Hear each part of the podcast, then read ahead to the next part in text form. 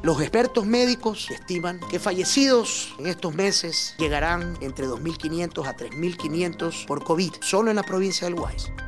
Quien habla es Jorge Guatet, encargado de las Fuerzas Conjuntas de Guayas declarando sobre la delicada situación en la provincia ecuatoriana.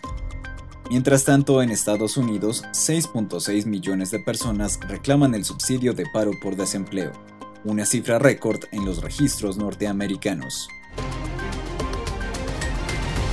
Esto es América Factual, el podcast de América Digital del 2 de abril de 2020. Bienvenidos. La provincia de Guayas en Ecuador concentra el 70% de los infectados por coronavirus del país, y según las cifras de expertos, hasta 3.500 podría ser el total de contagios en los próximos meses. Además informaron que lograron retirar 150 cuerpos que permanecían en las viviendas en Guayaquil y que alarmaron al mundo con videos e imágenes este miércoles. Mientras tanto, en Chile ya se contabilizan más de 3.000 infectados. Reportamos 373 nuevos casos. En Colombia, la Cámara de Comercio de Bogotá donará 370 mil dólares al sector salud para ampliar la dotación, implementos y pruebas de diagnóstico rápido del COVID-19.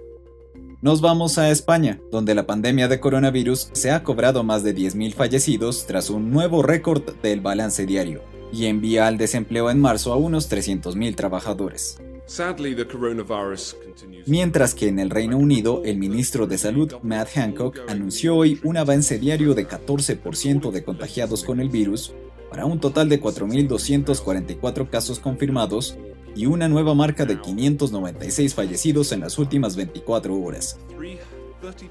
Sobre el gran incremento de muertos, la Organización Mundial de la Salud alertó que el número de decesos por el coronavirus COVID-19 se duplicó en una semana, y se prevé un aumento considerable de la pandemia en los próximos días.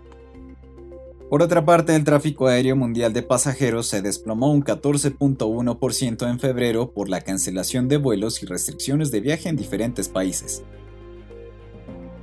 La organización Igualdad Animal ha lanzado una campaña global en la que reclama a las Naciones Unidas la prohibición de los mercados de animales vivos a nivel mundial para proteger la salud y la seguridad pública.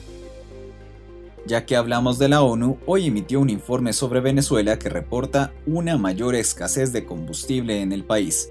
25% de desabastecimiento de guantes, 45% de tapabocas y 65% de jabón, según encuesta de expertos de la salud, además de fallas en servicios de agua y electricidad en 10 estados. Por otra parte, Arabia Saudita solicitó una reunión urgente a la OPEP y aliados para estabilizar el mercado petrolero ante la crisis pandémica global. En el Atlántico, 16 tormentas con nombre propio, incluidos 8 huracanes, es lo que se espera para la temporada de huracanes 2020, según las primeras predicciones publicadas el jueves por expertos de la Universidad Estatal de Colorado.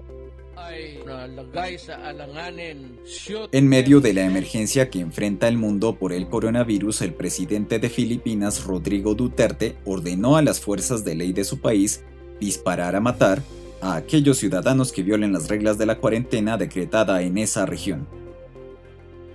Una buena noticia es que una vacuna candidata que neutraliza el COVID-19 fue probada con éxito en ratones por los investigadores de la Facultad de Medicina de la Universidad de Pittsburgh en Pensilvania, Estados Unidos.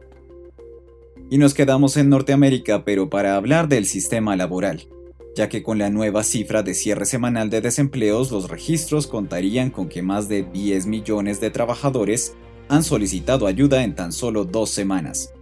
Según previsiones, el paro saltará del 3.5% del mes de febrero al 25% en un corto plazo de tiempo. Recordemos que Estados Unidos cuenta con el mayor número de infectados por coronavirus en el mundo con más de 200.000 y 5.000 fallecidos. Mientras tanto, el Pentágono busca 100.000 bolsas para cadáveres. Gracias por acompañarnos en esta edición de América Factual. Síguenos en nuestras redes sociales en arroba América Digital.